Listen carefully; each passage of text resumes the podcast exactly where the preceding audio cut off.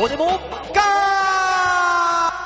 コロナ第8波だとか言って増えていますけど、意外と感染対策してればいけるんじゃねって思った場をです。全く、いつまで全数把握しようとするんですかね。どうも、デモカです。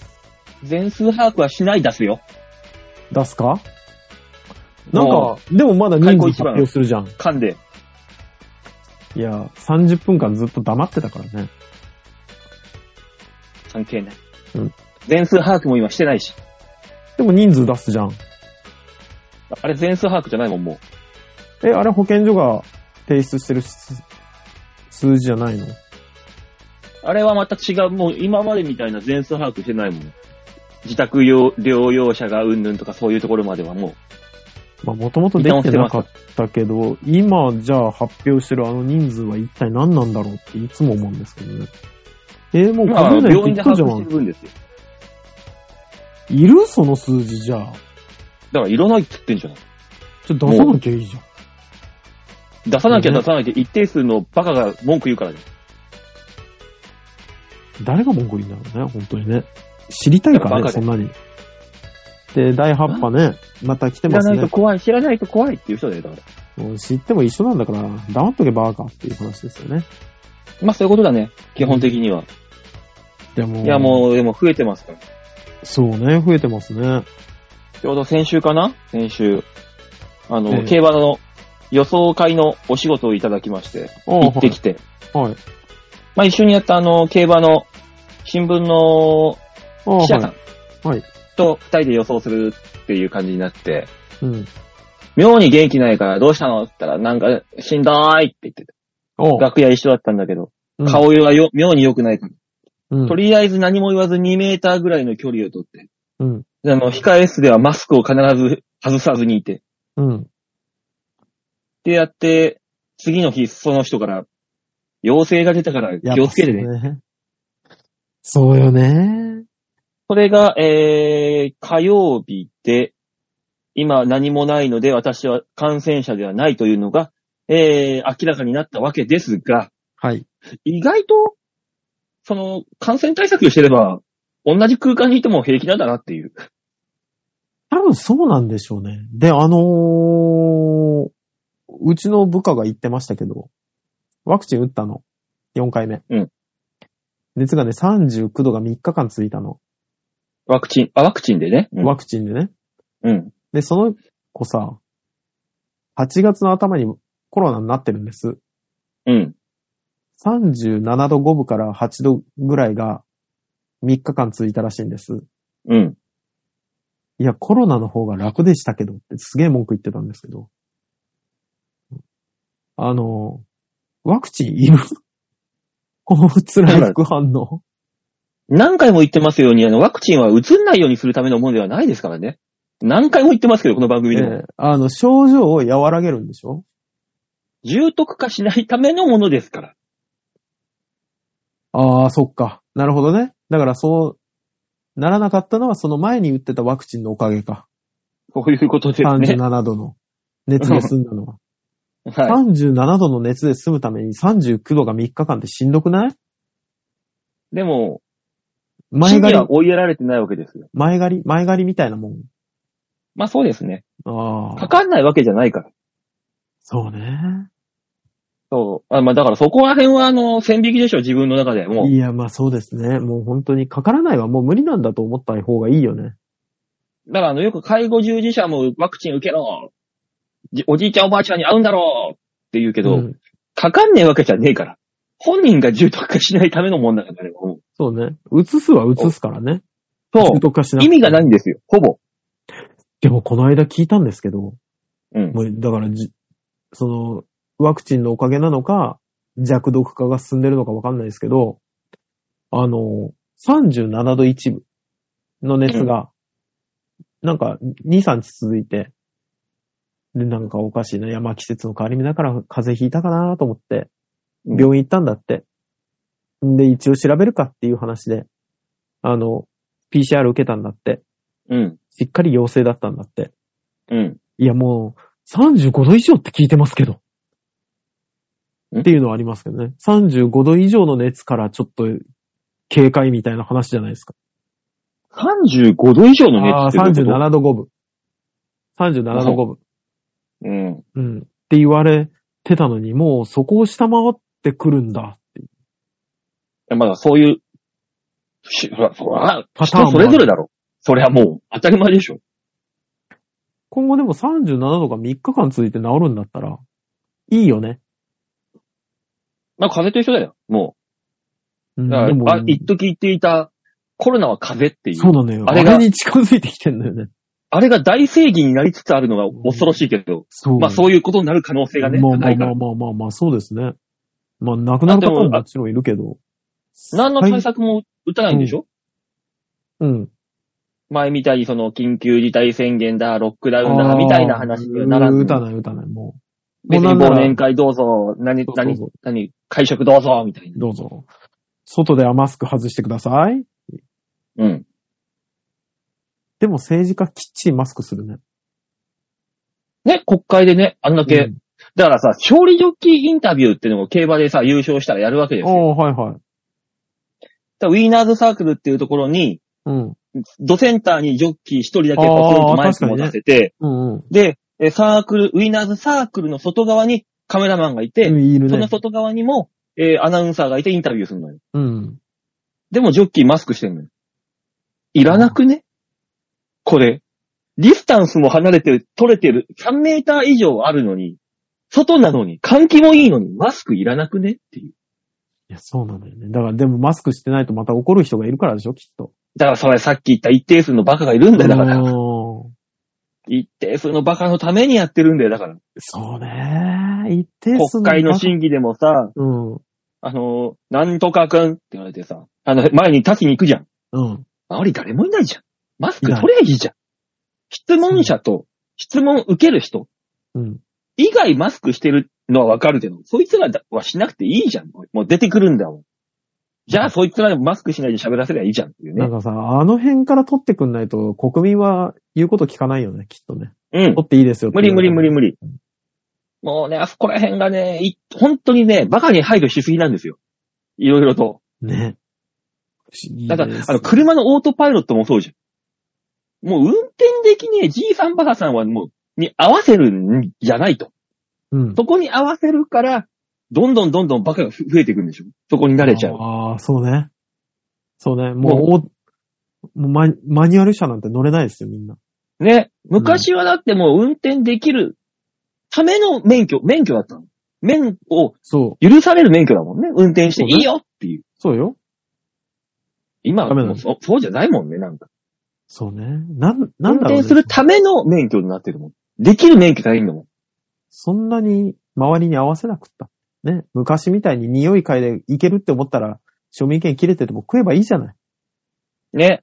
んそうなんですよ。本当にね、水は高くから低きに流れるわけです。そうね。自分が安全だと思う対策でいいと思うんですけどね、本当に。水って高いところにある水ほど綺麗なんだよね。ああ、なるほどね。で、下に流れて流れて流れていくほど、水が溜まって濁っていくのです。そうね。これですよ。この理論なんです。あ常にこう流しとかいけないのに、下の方に溜め、溜めちゃうんですよ。その溜まった泥水が、あうん。に合わせるから、もうどんどん水が飲めなくなる。泥、泥水スタートで行かなきゃいけないからね。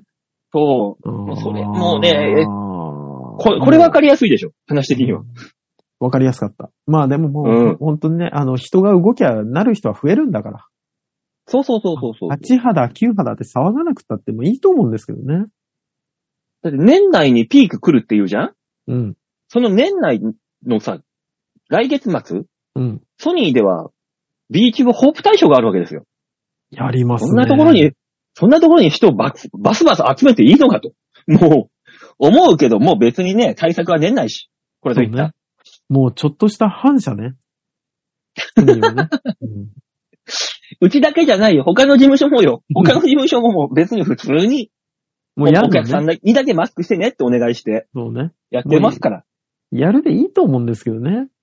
前みたいにあの、マスクしながら漫才するって意味のわかんないことはもうやんないから、絶対うに。ん苦しいしね、単純にね。なんでマスクしながらわけわかんないあの、シュールなコントしないといけないんだよ。もう意味わかんないじゃん。だからさ、ママスクしてるっていうこと自体がさ、常識なわけじゃないですか、そのうん。状態のね。で、常識的なことをしながら非常識なことを言うっていうわけのわかんない状態ですからね。もうね、うん。いやもう目に入ってしょうがないもの。そうなのよ。え？私なんか特にあの、ジョッキーの勝負服マスクを常用してる身としては、あーそれつけたまま漫才、しゃべくりの漫才やるって言っても、みんな見て、耳に入んないでしょもう。ね、チラチラ、鬱陶しいな、あのマスクって思われてるよね。でしょ？うん。いやもうね、何もしないんですから、どうせ。このままいろいろ進んでいきますよ。まあまあまあまあまあまあ、慣れでしょ。もうきっと慣れでしょ。どの道ね。ねえ。うん。大塚さんのとこじゃあれやるの？忘年会今言った。うん。やるよ。もうピーク間近、直近の頃だね、多分。そうだよ。もうやるんだって。やるんだってもう、200。だってもう予約もしてるし。うん。いや、でも規模は小さいですよ。昔みたいにあの、もう、社員全部合わせると2000人超えちゃうんで。うん。おお、2000人で忘年会やんないだろ。そうそうそうそう。いや、来年ぐらいやろうって言ってるらしいですけど。えあの、全部集めるの、社員。いやホテルのでっかいところ借りて。ー、すげえ。帝国ホテルクラスじゃん。2000に入るって。もうやるでしょ。帝国ホテルでだって。もしくはあの、東京ドームみたいなところ。いや、東京ドームは狭いって、2000人だと。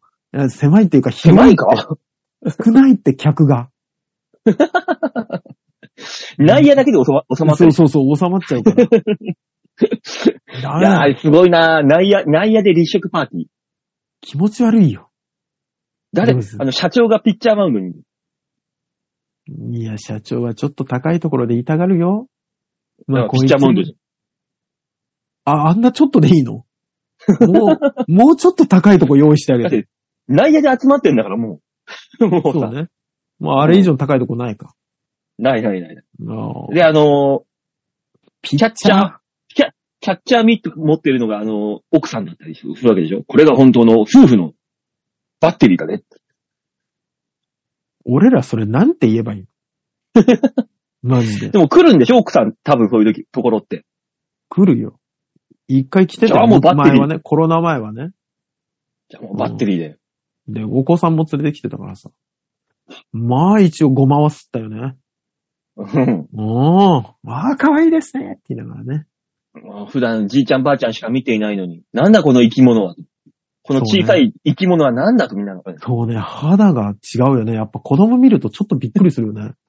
普段はね、ああ、あ、油を弾いている。そうそうそうそう。水を弾く水を弾くから。もう今日あの、おじいをお風呂に入れてきたんですけど、うん。もう90いくつだから、もう本当にね、あの、カッサカサなんですよ、肌が。まあまあまあ。うん。だからお風呂上がりにこう保湿剤塗って、うん。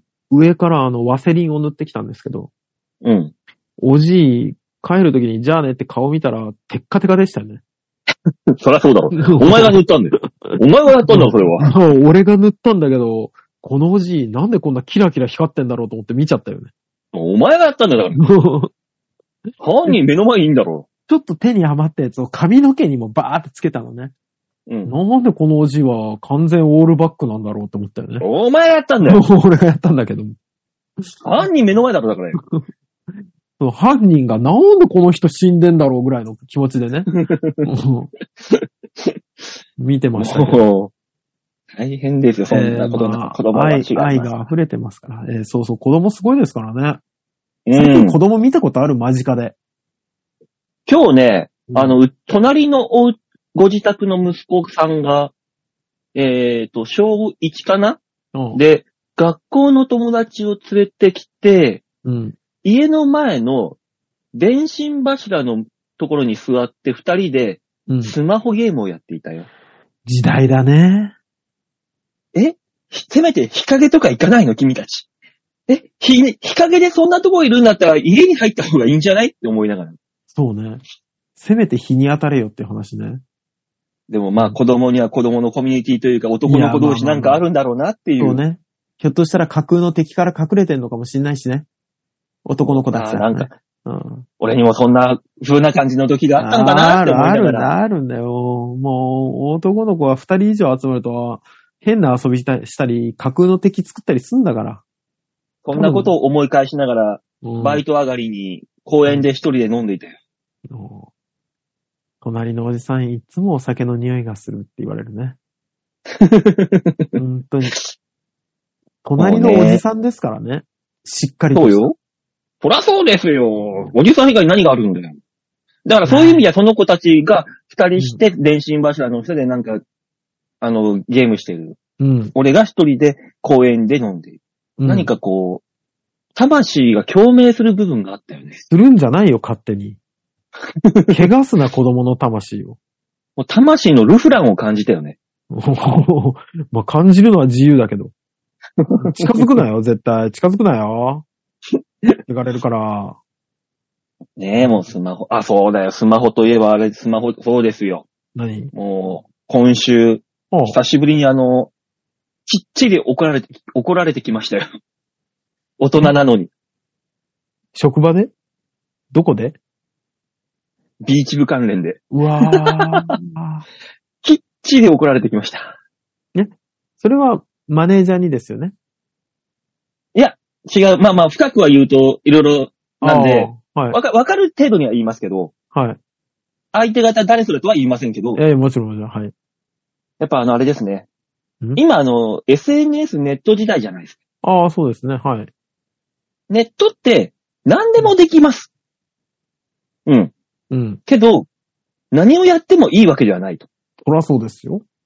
っていうのをね、はいあの、改めて感じたなという。自分の中で無意識にやっていたことであれ。SNS 系の発言だな、多分。失言に対する何かだな。ドキッ。うん。そうなんですよえーっと、王様よ、それはきっちり怒られなさい。でもね、最近確かにね、思ったのよ。まあまあうん私がやってる SNS なんて Twitter ぐらいなもんですよ。はい。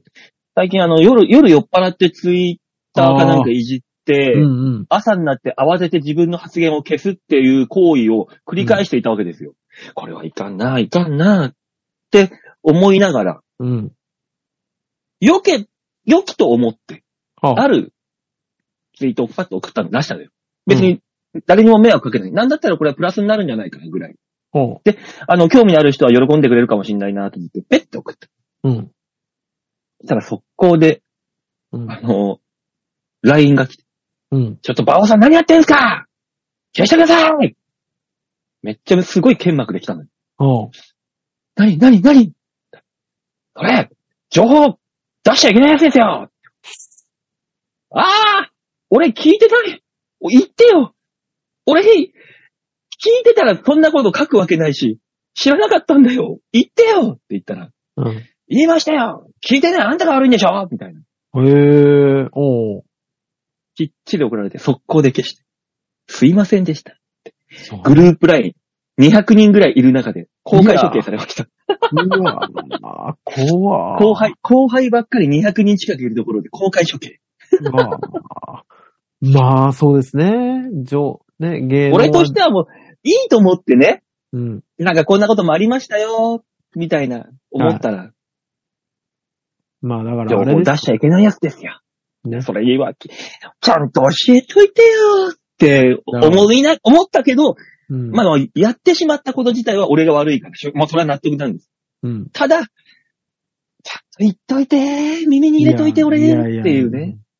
いや、バオさん、そんなんだったら、あの、まあ、うん。ね、芸能よりは厳しくないと思うんですけど、うん。私、この間初めてあの、ズーム担当者会議っていうのがありまして、あの、ね、担当者会議っていうのは一人の利用者さんに対して入る事業所が、あの、集まって、この人の介護をどういう方向性にしようみたいな話をするようなはい。会議ですよ。うん。ね。で、ズームですると。うん。で、あの、その、ケアマネさんからメールが来て、うんこ。こ、こうこうこういう時間でやりますよ。っていうメールのメッセージの下に、ズームのなんかがついてたんです。URL が。うん。うん。でも、そのメールの最後に、詳細は後日お送りしますって来たの。うん。で、あの、まあ、後日送られてくんだろうなと思って待ってたら、当日になっても送られてこないんです。うん。でただ、その、ケアマネさんも、あの、我々、我より全然年上の方なんですけど、うんズームね、今回初めてこういうもう、あの、リモートでの会議を開催して、私もよくわからないので、あの、当日バタバタすると思います。なので、それはご勘弁くださいって来たんです。来てたんですね。だからその日、当日ね、あの、時間になっても、特にメールが来ないと。うん。あれ来ないなぁと思って。で、時間になりました。来ない。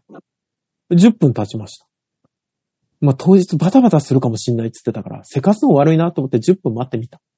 うん来ない。あだから電話をかけてみると、え、もう始まってますよと。ほう。皆さんなぜ来ないんですかと。ね。で、あの、メールについてた URL を押してもらえば入れるはずなんですけどって言われ。押したら入れまして。ほんで、俺ただ遅刻してきたみたいになるじゃん。で、今日たまたま会ったから話をするんです。それでもう、え？でも、最初のメール？で送りましたよね？みたいな言われるんです。いやいやいやいや。だとしてもですよ。話の最後に後日送りますね？って来たら、待つじゃん、その情報を。ただ、大塚さん以外はみんな揃ってたんでしょ？揃ってた。じゃあ、あなただ。これ俺しょうがないだって後日送りますねって言った方が。他の人が来てるわけじゃん。うん、それで。うん。大人の対応はそっちなんじゃないのってことでしょ？もあ、なるほどね。察してこいよと。う。そうそうそうそうそう。だって他いるんだもん。他の人は全員。うん。あ、これ、俺が悪いのか。で、大塚さん悪い、悪くはないけど、うん。悪い、結果悪いのは大塚さんよってことよ。うわぁ、すっごいあの毛山でぶん殴りたくなってきた。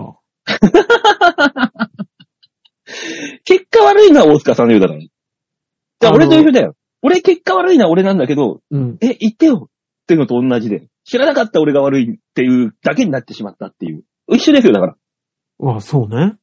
うん。結果悪いっていう、ね。周り見渡したら私が悪いのかもしれないですけど、たうんだ絶対お前のメッセージにい、あれが、火があるからなっていうのは、本当に今日も話して思ったよね。だからそこで火があるからなって、もうそこで噛み砕けないといけないんですよ。もう、俺はもう噛み砕いたもん。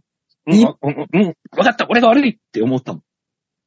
おまだ思ってはないけど、いや、じゃあ、結果的に私が悪かったとしても、一回、後日送りますねって言って何も送らなかったんだから、ごめんね、変な誤解させるような文章を送ってってうん。言ってくれれば、いやいや、こちらこそ、あの、URL ちゃんとチェックしなかったの悪かったんですよって言えるんですけど、うん。ずーっとその、え、でも最初に送ったはずなんですけど、あなんでですかね私が悪かったのかなみたいな感じなんですよ。ああ、なるほどね。うん。あ、そういう意味では、芸人、こっちさ、俺の話の方がまだ、そうなんだよ。そっちの方がまだわかりやすいのよ。その時のね、その時の来、来うん、その時の責任者うん。に、その話をした時に、はい。言いましたよって言われたけど、え、マジで？って言ったら、すいません。じゃあ、あじゃあ伝えたつもりだったんですけど、理解されてなかったんだったら僕の方が悪かったです。すいませんって言ってきてくれたから。あ、大人いやい。やそっちの方が大人。ああ、ごめん俺も、俺も聞いてなかった。わごめんねって言って、それで和解したの。そうね、そうね。和解しやすいですよね。うん。私は多分一生許さないですからね、これ。だからそこに関しては、もう、折れるしかないだろう、もそうそうそう。いや、もう俺ますもし、じゃあ結果見たら私が悪かったです。すいませんとも思いますけども、う。うん。僕、その人が目の前で溺れてても絶対浮き輪投げないですからね。石投げますから。沈めてくれると。うん。まあな、だからもう、何？?SNS の時代になって、こう、顔を合わせないとか、そういうじ時期が増えたら、顔を合わすとどうしてもさ、うん。遠慮し合う気持ちの意思の疎通を取り、取ろうとする。はいはい。画面越しだとそういうのが薄くなるから、きっと。そうね。そういうところでなんか、フックの掛け違いが生まれてくるんでしょう、きっと。そうなのよね。絶対あると思うんです。メールとかもそうですけど、我々世代がそうなのかもしれないですけど、なんか、やっぱりメールで知らされたことって、重要なことはやっぱ重要だと思うんですけど、うん。ちょっと軽く見るよね。直で言われるよ。まあね。印象的に薄いよね。やっぱり。でも一応そこは、メールで、メール、LINE が薄くてメールは濃いけどな、俺の中でも。あー、ラインは薄い。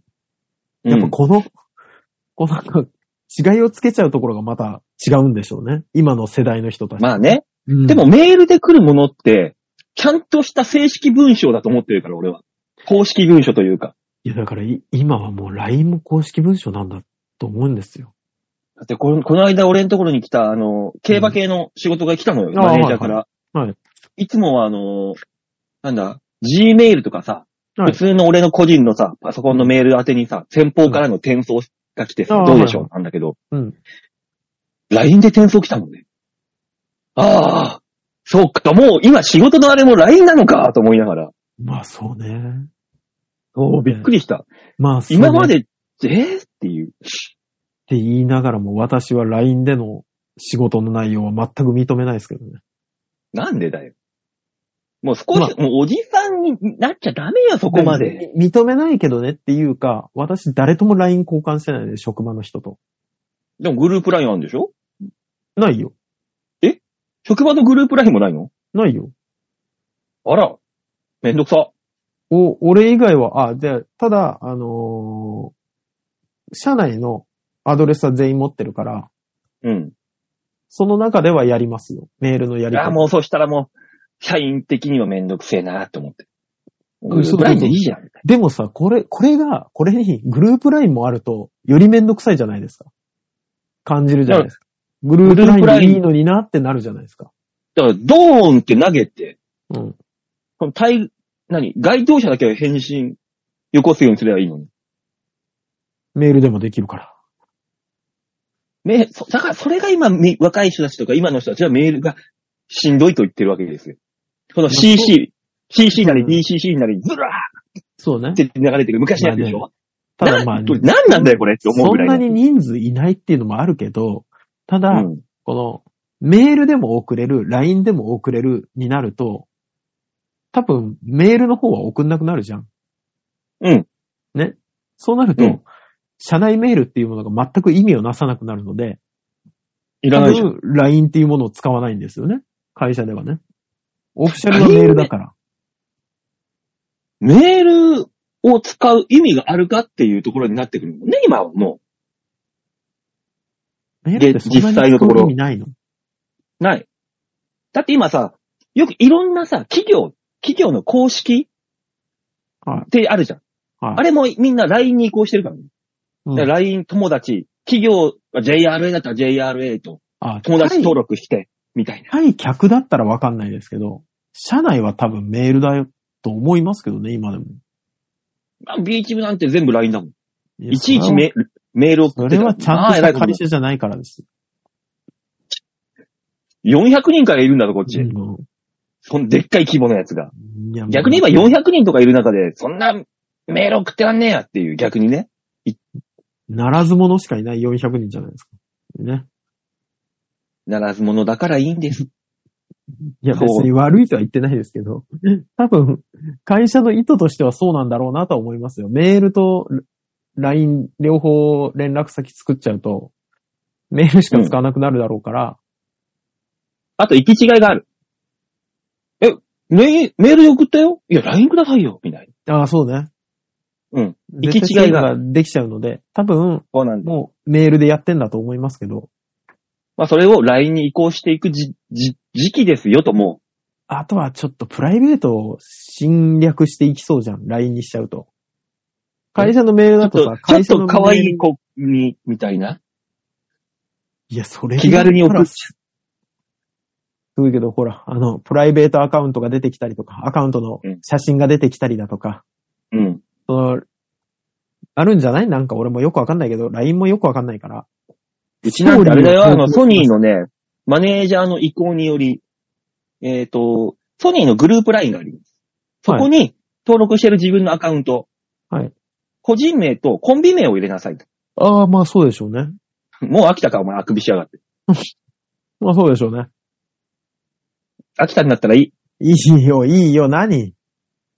何？ね？個人名とあれを。アカウントにね、はい個人名とコンビ名をああ、だから馬王さん LINE が変わりましたもんね、ちょっとね。変わったでしょ？うん。それした瞬間にいろんなところから、馬泉って何ですか？っていう質問がバカバカバカバカ飛んできてさ、いあや、恥ずかしいって思いながら。コンビ名だから。だってそこに入るってことはコンビ名と個人名でしょうが。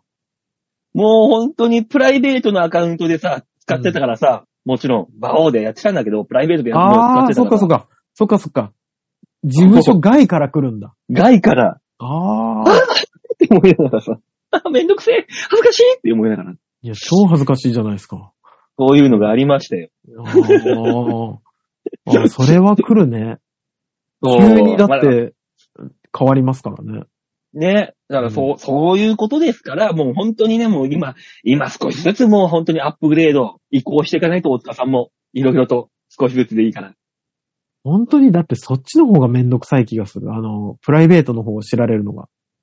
でも、それこそプライベートと分けることできるからね。そこはそこで。まあ、俺はもう一色単にしちゃってるから。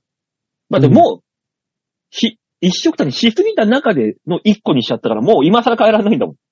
ここから何か新しく作りますってなったら変えるよ、もちろん。え、ってなると、じゃあ、あの、アカウントを2つ持つとかってそういうこと？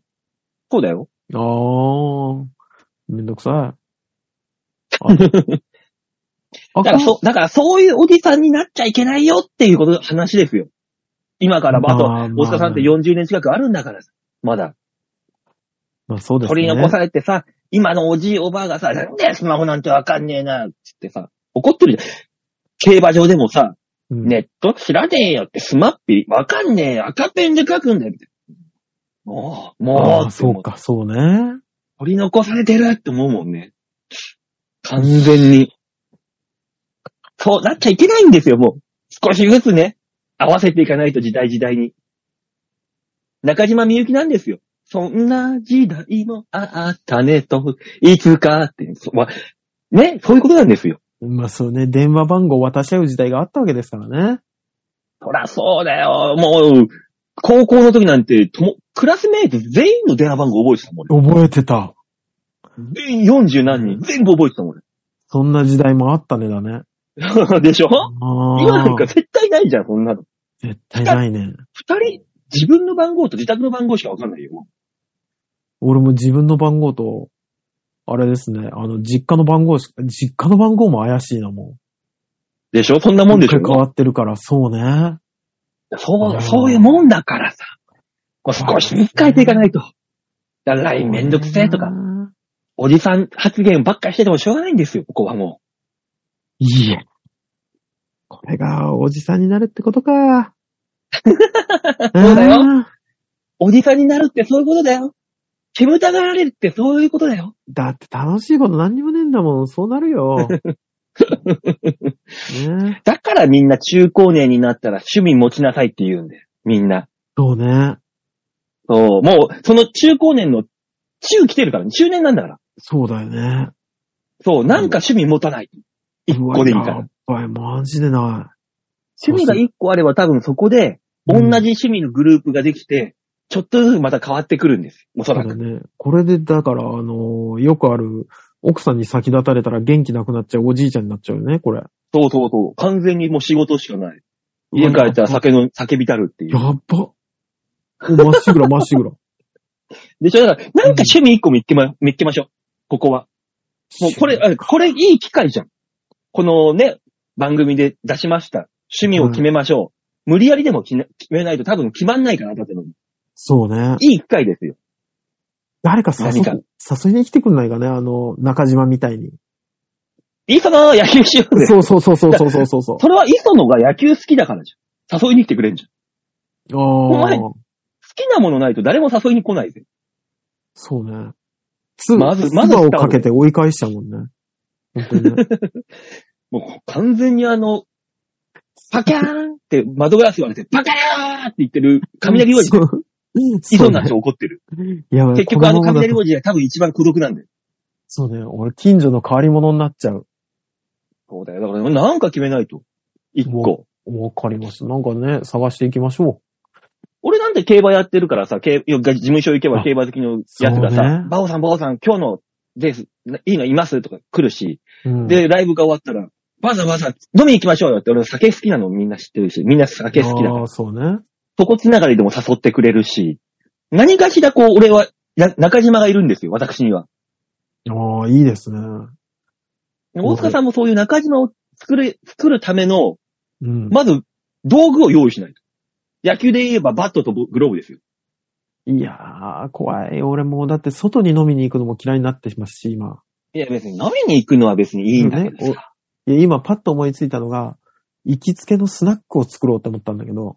ああ、なるほどね。うん。それも一個の手だよね。そう、ここに行けば仲間が言うはいいじゃないですか。うん、いいと思う。でも、外で飲むの嫌いになってきてるんですよ、最近。だから 一回行けば、一回行ったら変わるんで、きっと。気になるかなだから合コンもそうじゃん。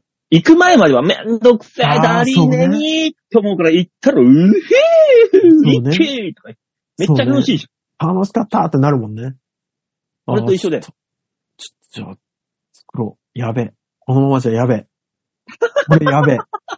マジで。やっと、尻に火がついたついに、う大塚さんにも。なんかあるかなあ、でもいいじゃないですか。こうやってね、なんか一個きっかけが見つかるの。そうねきっかけ見つけるのがまず第一歩だから。そうね。このままだとなんかやんな何もないからね。そうそうそうそうそう。いいじゃん。いいことですよ。そうね。いいことだとしましょう。うん。だとしましょうじゃない。いいことなんだよ。ね今年こ中こで飲み、飲み込めないお前だ、お前だぞ。これだぞ。そういうとこだぞ、お前。ここで飲み込めない？ええどうしよう。どうしよう、本当に。俺、キャンドル作りとか趣味にしようか。あ、でもそれでもいいと思うよ。キャンドル。自分の好きなね、うん。柄のギャンキャンドル。で、腕に。それこそ、ツイッターとかでアップできるようなさ、ゆあ芸能人の似顔絵キャンドルとかさ、そういうのでもいいんだもん。お金になりそうな匂いがしてきた。いいですね。そういうのでもいいんだから。キャンドル作りだって。で、あの、耳耳たぶにあの、でっかい穴開けてなんか、うんぶら下げてもいいわけですよ。そうね。タトゥーいっぱい入れてもいいんですよね。いいわけですよ。もう、下唇ベローンって伸びるようななんかピアスみたいなの入れたっていいわけですよ、それで。あの、南米の部族みたいなね。そうそうそう。そしたら、広瀬良子みたいな可愛い嫁さんが来るかもしれないわけですよ。バオさん。え？それ行こう。いけるわけですよ。きっかけ、一個、一個きっかけつ作ったのが、ここ、こ今この番組であれば、それをまず、そうね。外界とのきっかけをちょっと作りましょうね。そうよ。うん一個、第一歩が一番重いんだから。いやー、頑張りましょう。なんか、なんか見つけましょう。頑張らないと多分見つかんないから。こういうのって。そうそうそうそうそう。うんだそれこそチャリンコが好きだったらチャリンコでいいわけだしさ。最近、電動チェリが大好き。いつの間にかね、いつの間にか、あの、ちゃんとした自転車ね、しんどくなってきち俺ピンク色のあの、頭のおかしいチャリンコは？ゃった。あるよ。あるけど、ずっと乗ってない。2ヶえ、月。今電動チャリ買ったの？うん。あの、会社支給のやつがあるから、ああ、なるほどね。すっごい楽。楽だよ。電動すっごい楽。だから、道へ走ってて、あ、ばあちゃんがいるなと思ったら、ビューンって来るからビビるんだよ。そうそうそうそう。ああ、ばあちゃん、俺の頭の中でばあちゃんのスピードってのがあるんだけど、そのばあちゃんのスピードの3倍速いから、そうシャーね。って思うもん。そうね、もう。そこかって思うからね。坂道発進めっちゃ楽だもんね、やっぱりね。楽。どんだけきつい坂でもグイグイ行くもん。うん、行く行く。怖い怖い。あれは楽な。ダメだ。人類がダメになる、本当に。皆さんも気をつけましょう。さあ、コーナー行きますか。そうですね。こんな行きましょう。はいこちらです。みんなに丸投げ人類は滅亡に走って度胸もねえ、センスもねえ、だからお前は売れてね人類が滅亡に走ってないよ。えまっしぐらじゃないの？ねあの、希望ある未来を見よイーロン・マスクなんてツイッター社がどうなるかってすごいことになってるじゃん、今いろいろう。とあ、。今すごいことになってますね。重労働を課すって。重労働じゃないんだけどね。今までの形に戻るだけであって、本来。そうね。人数減ってね。人数減って、あの、週40時間会社にで働けって、週40時間ってことは8時間で5 5。日間？うん、普通な感じ。普通、普通じゃん。それをやれって言ったら、社員たちが、ふざけんなーってブーブー言ってえー、ちょっと待って、ちょっとね、な、な、な、な、な、な、なんで？むしろ、人道がない楽じゃん。コロナでみんなリモートワークできるようになって、めんどくせえぞ、この野郎ってみんな怒るっていう。でも、イーロン・マスク的には、在宅で勤務するとサボってる奴がいる、評価ができねえっていう。ああ、なるほどね。まあまあまあそうなのかね。リモートワークってみんなそうなんですかね？いや、だから外国、アメリカ人に関しては、うん結局向こうの方がもう成果報酬じゃない。基本。うんうん。ああ、そうですね。実力主義の国だし、うん。リモートでも結果さえ出してればいいんでしょうんうん。でいう人が大半なんだけど、うん。その下にいる、下の方の人たちが結果出さなくても給料だけもらってれば、リモートワークも楽だわ。っていう人たちを3 4000人ぐらいバッサリ切ってっうん。てやったら、ブーブー言われるようになったっていうこと。あ、なるほどね。うん。日本でやりゃいいのね。日本でその条件だったら普通にみんな喜びそうなのね。いや、もうおじいおばあが死んでしまうな。あ、でもおじいおばあの方がいいのか。会社に行きたがるから。そうよ。おじいおばあの方が多分喜ぶと思うよ。で確かにね、うん満員電車に揺られるのも好きだし。そうそう。まあ残念ながらあの、IT が全くできないってだけで。イーロンマスクも1から教えりゃいいじゃん。電源はここですよから教えればいいじゃん。そんな、そんなやつだから首にすんだよ。そりゃそうだろうよ。矛盾してるな。矛盾じゃねえわ。合理化です、合理化。あ、でもまあ。いや、そういう波が来るから、うん。我々もね、そう、さっきみたいに大塚さんみたいにね、凝り固まんじゃなくても、もうちょっと柔らかくしていかないといけないねって話なんですよ。まあ、そうね。うん。いつまでもあの、おじいおばあのケアだけやってればいい、ポジションじゃなくなるわけだから。あ、もう飽きたか、お前の話なのに。あくびをあくびして。あもう飽きたか。おじいおばあの世話だけしていればいいわい。楽しいぞ。かわいいぞ。基本かわいいぞ、おじいおばあは。お前もおじいおばあなんなの？そしたら。あ、そっか。なるほどね。そうよ。その時に煙たがられるんだよ。ただ単に。んだよ、こいつって。ね。なんもできねえなって言われて。しかも介護知識が下手にあるだけあってさ、うん。めっちゃ文句言いそうじゃない？でも、その時には多分 AI かなんかはね、介護しちゃうんだよ。ターミネーターみたいなのが来るぞ。T、T1000 みたいな。ああ、でも、本当に、本当に私は、あの、このまま、多分、あの、高齢化が進んで働き手が不足して若者が減ってくると、うん私が80ぐらいのね、馬王さんとかと、年取ってくじゃないですか。で、うん。体動かなくなったら、多分、あの、多分ですけど、東京ドームが、もう球場じゃないんですよ。野球やるやついないから。うん。で、いっぱいあの、ベッドみたいなのを並べられて、なん、あの、20段ベッドぐらいのね、うん。あの、上のベッドと間が20センチぐらいしか空いてないようなところに、フォークリフトみたいな AI のロボットが、ウィーウィーウィー、ウィーウィーウィー、ウィーウィーウィーって老人を並べて、で、も一定時間が来たらそいつをなんかあの、ウィーウィーウィーウィーってあの、こう、すっごいアームでトイレに連れて行かれ、う、排泄させられる、そんな世の中が来ると思ってますよ。もうほぼ納骨堂じゃん。こうなってくると。父さん、ほぼ納骨堂だよ。ほぼじゃん、そんなの、も そうだよ。う。怖いそうんそういう、そういう時に自分がどのポジションにいられるかっていうのが今決まってくるんだ。今のこ動きで。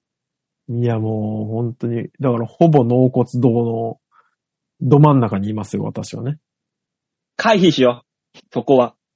そこは回避しよできるか。だから、今、趣味って言われて、ちょっといろいろ考えたんです。う。うん。あの、体鍛える系か、うん。こう、あの、何？ちょっとお金は使うけど、高尚な趣味。だから、ろうそくとかもそれに当てはまるんだと思うあ、入るかもしれないね。うん。か、だからあれで、だからその、体鍛える系だったら、今さ、80でもさ、ボディービルやってるじおじいいるじゃん。いるけすっげえ健康体でムッキムキの。そうね。ムッキムキだね。で、周りは若い頃いっぱいでさ、ジム行ってて、いてやさ、みんな仲間がいるから。で、そうね。若い奴だから、じいさんすごいもう普通に、お前の方がすごいじゃねえかよって言いながら、楽しくやれるわけで。やれるね。楽しいね、それは。もう筋肉という一個の趣味が同じなんだ。そう、そうね。そういうところを見つけないといけないわけ。ああ、なるほどね。多分楽しいよ。わ、なんか、別に若者と無理に絡むわけじゃないんだけど、そう。長く続けてたら絡めるかもみたいなのも必要かもね。あと、俺だって競馬場行って知らねえじいさんに、もう兄ちゃん何買うんだっつって、この馬買うよっつって、えー、とか言いながら楽しそう話し。かけられるもん。おー、いい、いい。知らねえじいちゃんに。そうですね。でしょ？がもうすでにあるんだからね。共通の。そう。で、若い頃は若い頃でグループでいるから絶対そことは絡めないんだけどね。うん、絡めないけどじいちゃんが。、じいちゃんがこっちに来るっていう。そうね。でも、当たった時にすげえ喜んでたら、話しかけてきそうだよね。あ、そうそう。当たったの兄ちゃん。うん。ああ、いい。すげえな、とか言いながら。あ、本当に趣味を見つけなきゃな。やばいな。あ メールにヒントがあるといいんだけど。さあ、そんなヒントがあるかな？あるかもしんないな。というわけで、ラジオネーム、よいこさんです。ありがとうございます。あ、ごめん。ん？大塚さん、このコーナー何のコーナーか言ってなかった？何のコーナーこれ？このコーナーは皆さんからいただいたメールをもとに我々があーだコーナー文句を言って面白おかしくするコーナーです。はい。今回は文句ではなくて、ヒントを探すコーナーそう、です、ね。ヒントを探しましょう。ね本当に。はい。そんなコーナーに送ってきてくれたのが、よいこさんという。よいこさんいいですよ。この間の趣味も良かったですからね。ねえ、覚えてるこの間の趣味。趣味覚えてますよ。忘れられないよ、も何？う。あの、女性を気持ちよく活かせるための マッサージですよね。大塚さん、ん続編が来てます。楽しみです。バオさん、デモカさん、ヨッシーさん、じゃんちゃ。あ、ヨッシーさんいないですからね、今日あ、そうか、そういえばヨッシーさんいない。あ、そうだ。いろいろとすっ飛ばしてるけど、いないですから。うん、いないです。すいません。先週のメールで誤解があったようなので補足いたします。あら。で今の大塚さんの解釈はちょっと誤解があったと。いや、でも、言ってましたよね、そう。そう言ってたよね。まあまあまその誤解をと解いてもらいましょう、じゃあ。なるほど、はい。私が習っているのは、うんスローセックスの手法を取り入れたマッサージで、行うのは普通のマッサージです。なるほどね。手法だけね。うんはいはい。アダム徳永の講義はありますが、講講師は女性で、生徒もお客さんも女性限定です。あ、なるほどね。はいはい。団体の名前は、あ、言っていいのかなこれ。まあ、いっか。うん一般社大法人、エザセラピー協会です。資格というより、エヴァインストラクターという認定を取得するという感じです。認定を取得してお金を払えば、うん。エヴァインストラクターとして名乗って開業が認められるものです。メンズエステや性感マッサージで開業する場合は、名乗ってはいけないという細かいルールがあるんですが、あ、なるほどね。怪しげなところでは無理よってことね。はいはい。私は技術が欲しかっただけなので開業するつもりはありません。うん。正直かなり違和感を感じる空間でしたが、先日はようやく講座終了。うん認定、取得することができました。あまずはほっとしております。本家、本元は、セックスの手法を教えるみたいなものですが、最近これが商売になるんだなぁと思うものが多いです。習い事マニアには、マニアの私には、いいかもになってると思います。皆さんが興味のある講座や習い事があれば教えていただきたいですと。ちょうど、ちょうど、そういう メールが。そうですね。私は今、その講座にはすごい興味を持ってますよ。マッサージしたいの？男。いや、男はしたくない。だって、よいこさんが言ってるのは、女性が講師で、えー、生徒も女性、みんな女性の中でそういうことをするっていう、エロくないやつですから。なるほどね。大塚さんがうん。ホモセクシャルであれば多分いいと思いますよ。そらそれで楽。しくない、楽しくないな、楽しくないな。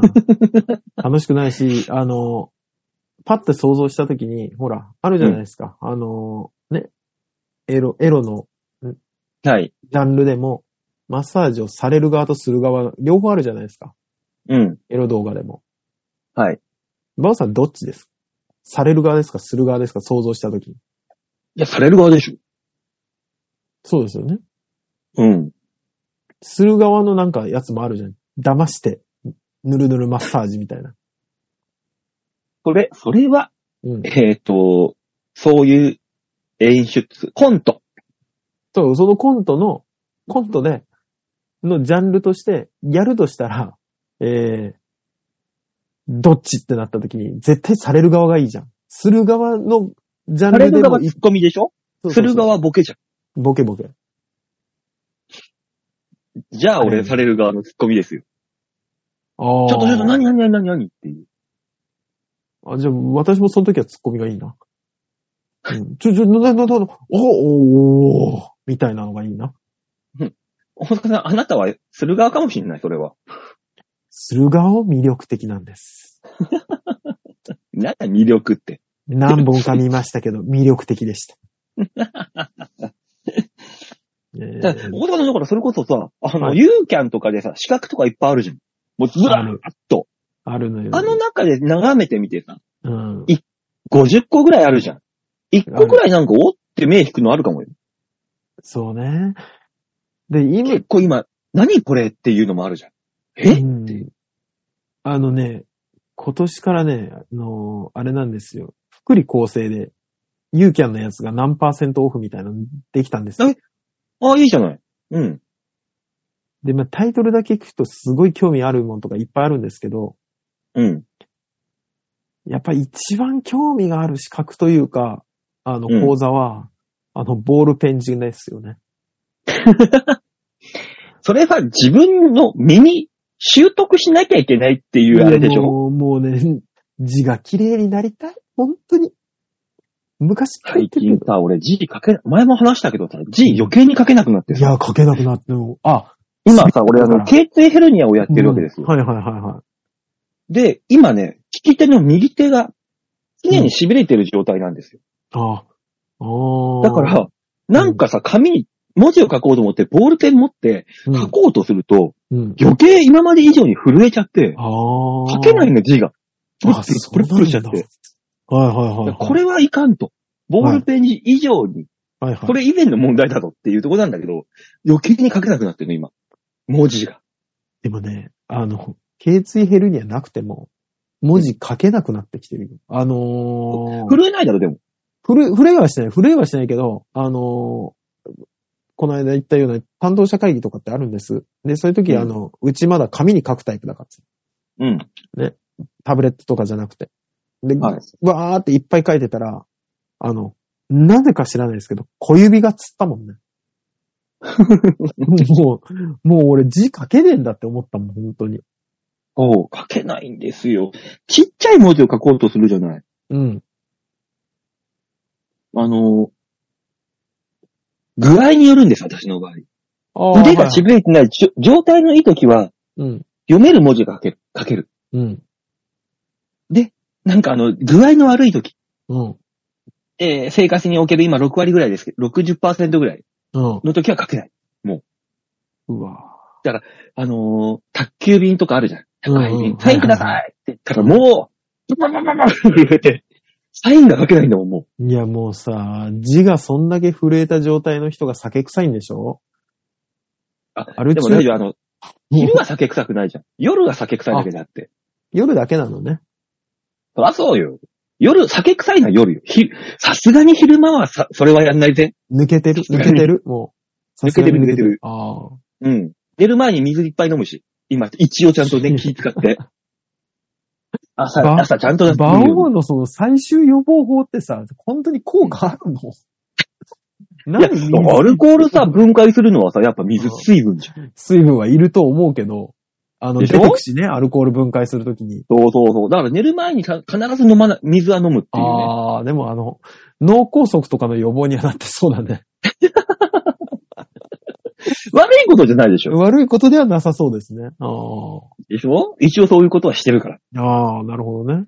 だから未だにあれだよ、麦茶、夏場ぐらい量産体制取ってるよ、今。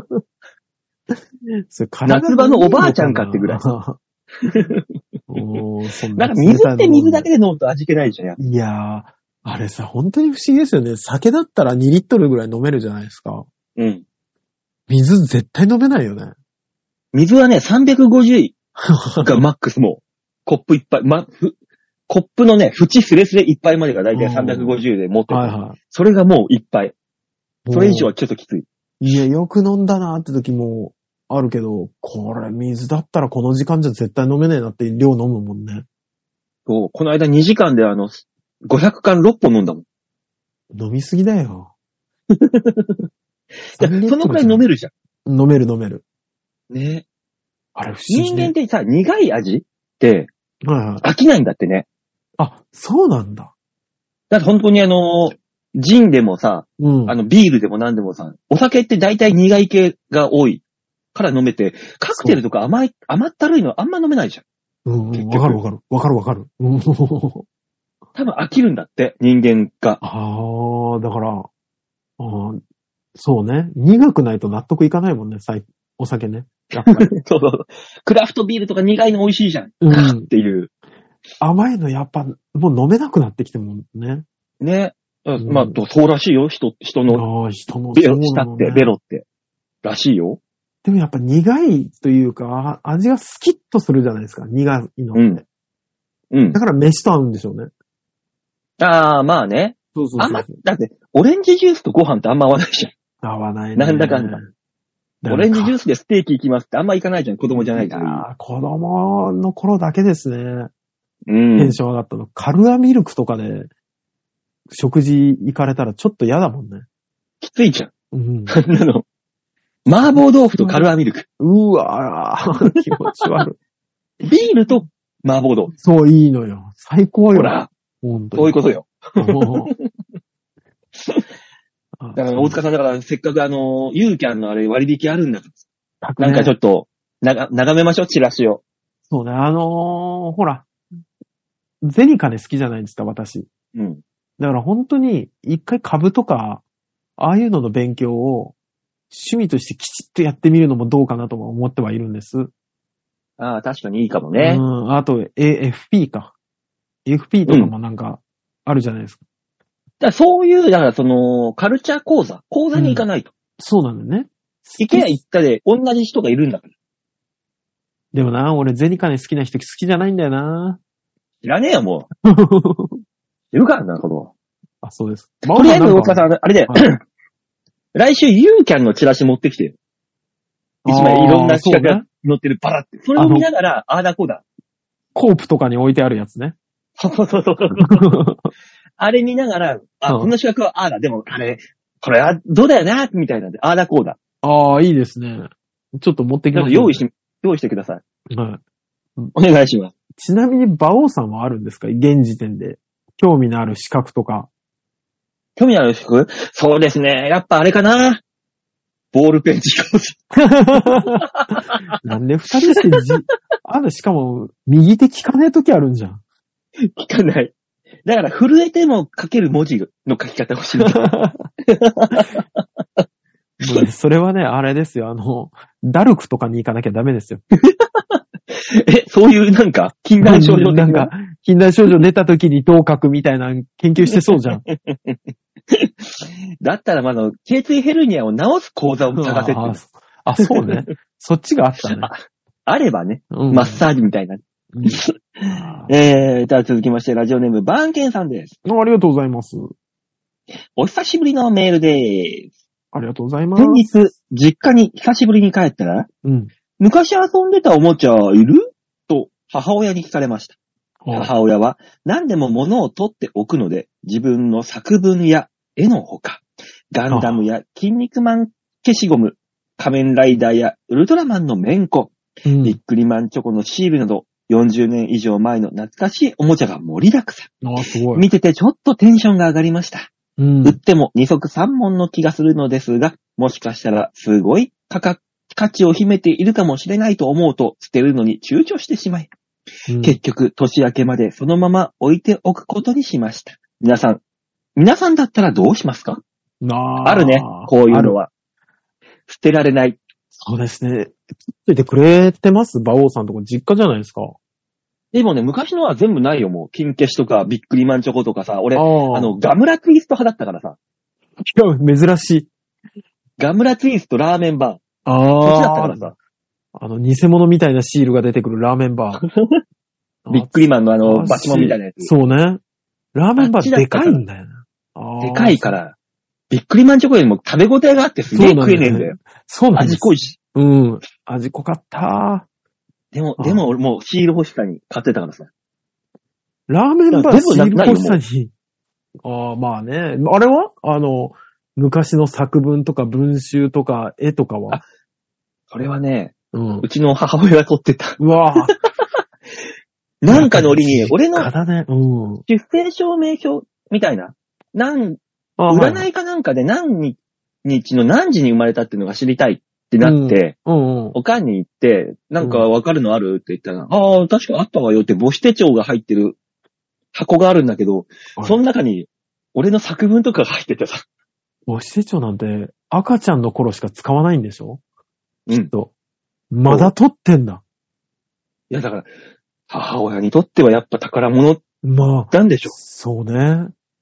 うん。こんな、こんな、こんな息子に育ってはしまったものの、そうね。社会ではゴミだけど、お母さんにとっては宝物なのよね。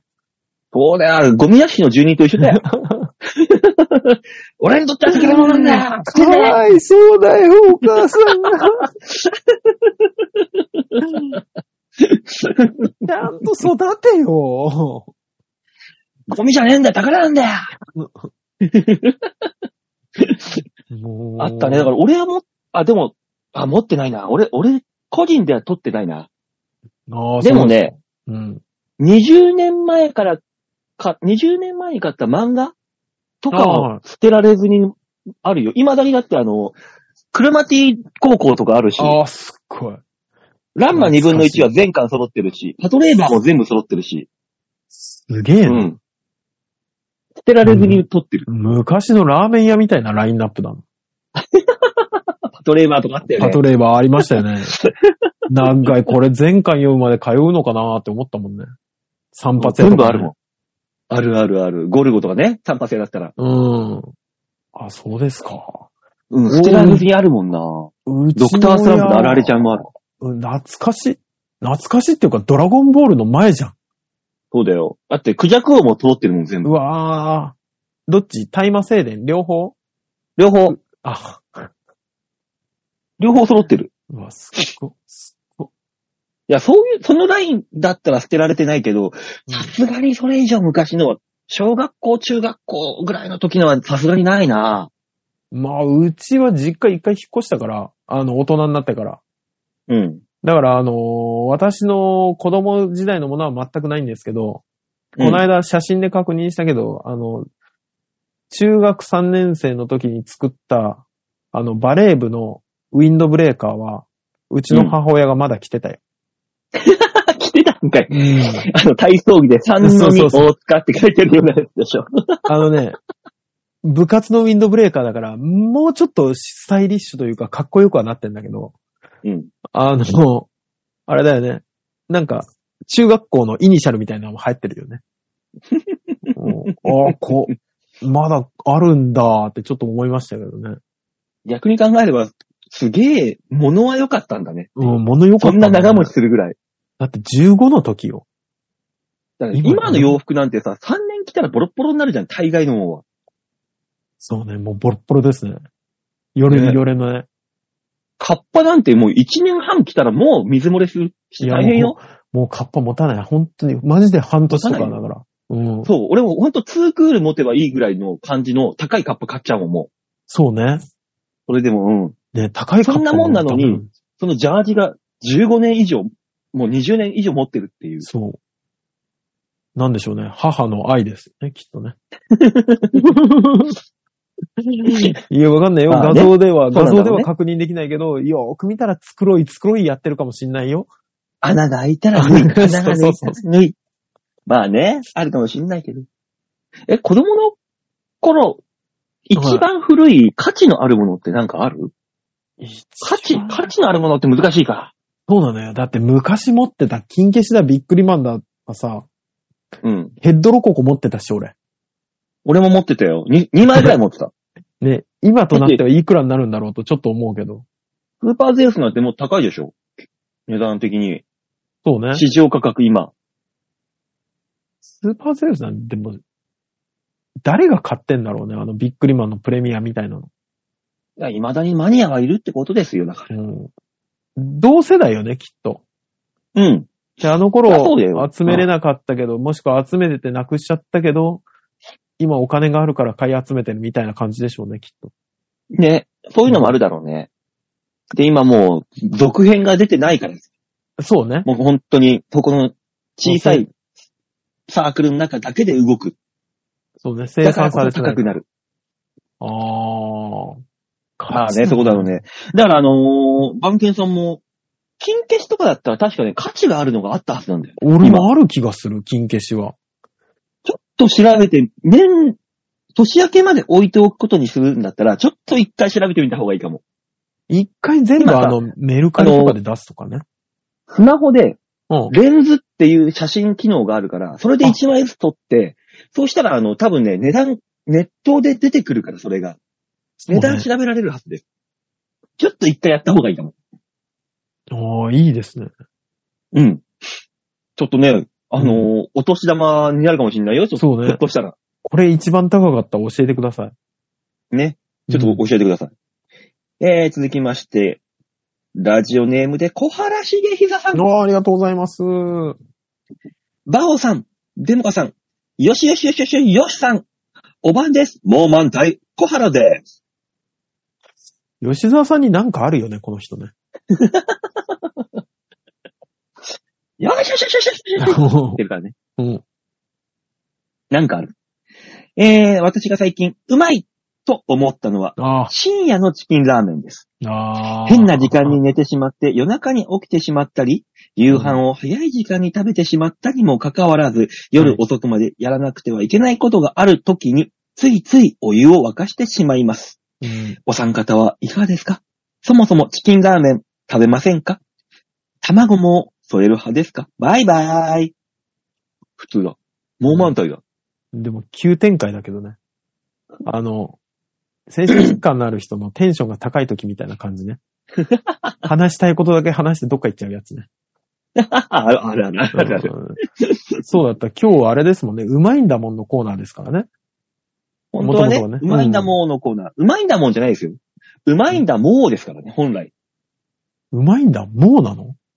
そうですよ。うまいんだもんって、そう。そっちの意味、ああ、そうなんだ。ですよ本来はね。まあまあまあ、と、とって、何、聞き手によって変わってくる。それが、あなたのセンスっていうね。そう、問いかけてる面もある、ありますけど。いや、そんなとこで問われてもね、大したもん出せないですけど。ああ、でもチキンラーメン、ああ、美味しいね。あのね、うん。実は私もね、先月ぐらい、チキンラーメンにハマりまして、ほう、毎晩今食べてたことがあったのよ。更 で、うん。俺の場合は、チキンラーメンに、ちょい足しをするのが好きなんです。おー、なるほど。なんか、CM でもやってますもんね。ちょっとなんか足す。うん。先月ハマったのが、うん。ハリッサ。どこの何のチキンラーメンに。に、うん。あの、アジアのね、あのーこう、辛味香辛料、ハリッサ。えー。あれをね、俺ね、大さじスプーン1杯分ドボッと入れて食べるのがね、ハマってさ、美味しいのよ、ハリッサで行くのが。カルディに売ってます。カルディに。カルディ大体売ってんな。で、そのハリッサは、あ、あのーお豆腐にも合う。あっさりした。えー濃いからね、基本。あ、濃いんですね。こあ辛味香辛料だもん。ニンニクとか入ってそうね。あ、入ってる入ってる。ニンニクとかね、スパイスとかいろいろ入ってる。ああ、そうですか。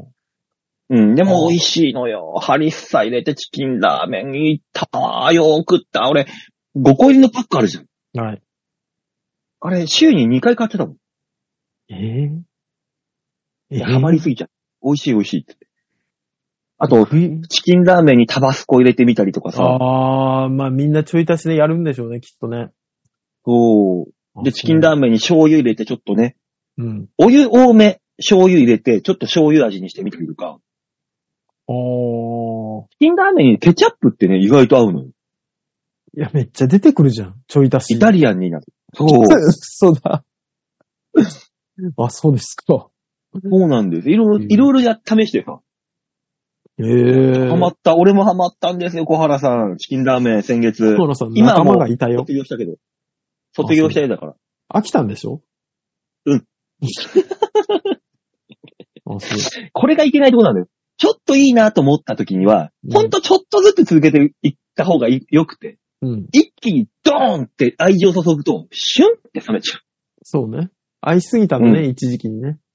そう。愛人、愛人がね、つきすぎた。ふとした瞬間に、あれ？こいつなんだ？って思うようになっちゃった。冷めちゃったのね。冷めちゃった。なんか悲しい話。でも、チキンラーメン的には、やめて捨てないで。私まだここにいるよ。言ってるんだけど。思ってないよ、だってもう。遊びだよ、お前。引く手あまただから、向こうは。本当に。チキンラーメン遊びだよ。俺にはさ、チャルメラいるからさ。うわ。うわ。制裁が。あ、制裁なんだ、チャルメラが。あの、い今、宮崎辛麺、チャルメラの。ああれが制裁はいはいあれは美味しいです。ああな裁いるから。あなたのうまいんだもんは何だったんですか？先週あんだけ言ってた。え、あ、あとね、な、なんだっけな？なんかに書いたんだよな。忘れた。マジか。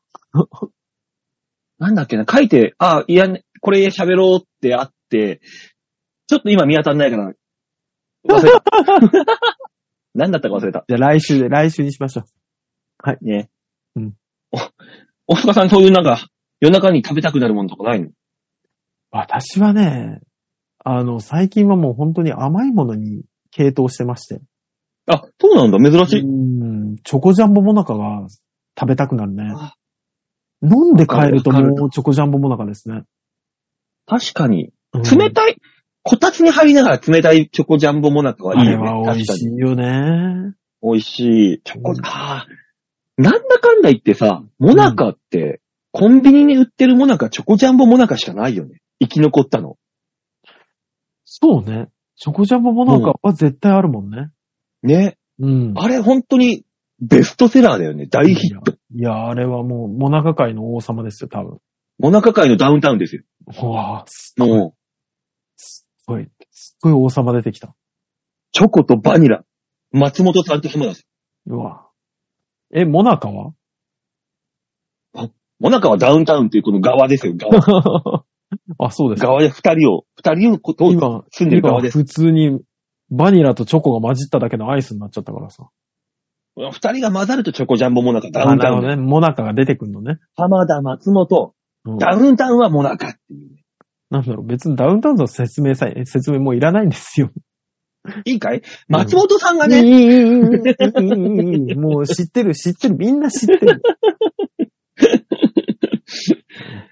まあね、あるね、確かに。チョコジャンボもなんか、だから大塚さんちょい足ししてなんか発見してよ。あれはもうあれで完成形なんだよ。ダウンタウンは完成形？ダウンタウンは、もうちょっとなんか。待って待って待って、もう、やめろ。ダウンタウンさんにするんじゃないよ、勝手に。まあね、そうですね。わかる、わかるよ。小原さんわかるよ。うん、夜中食いたくなる気持ちはわかるんです。朝後悔するけどね。ね、ほんとそう、ほんとそう。なんかもう、口の中とかがさ、もうその前日に食べたものの感じになってんの。うんまだ残っ。胃がムカムカするしね。そうそうそうそう。うんある。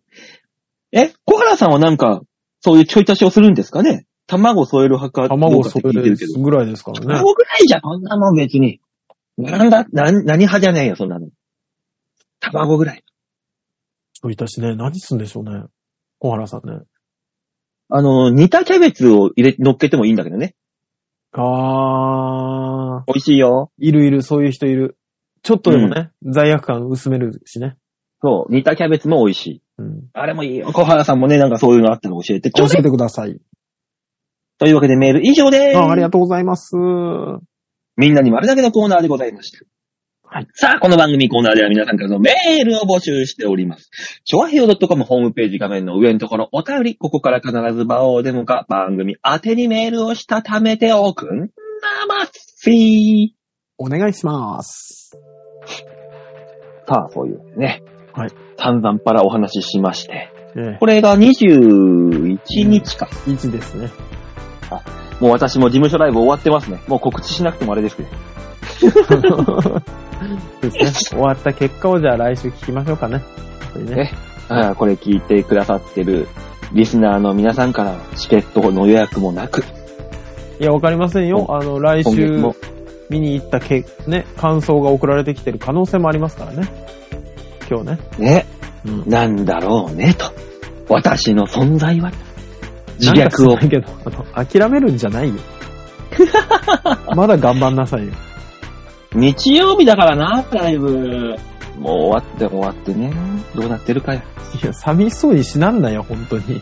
うん、本当に。大丈夫、大丈夫。なんで俺励まさなきゃいけないの？日曜日の事務所ライブ頑張ってきます、じゃはい、頑張ってきてください。あ。ね。あのー私実はこの、11月中も12月も少しライブ数が増えまして、いろいろと。いろんなライブに顔を出させていただくことになる、まあますので。年末とかはね、ライブ増えますからね。ね。なので、うんあの、ぜひ私のツイッターなんかを見て、えーはい都合があるところありましたら、チケットとかね、えー見に来て、遊びに来ていただけると嬉しく思いますので、よろしくお願いします。はい、ぜひご検討ください。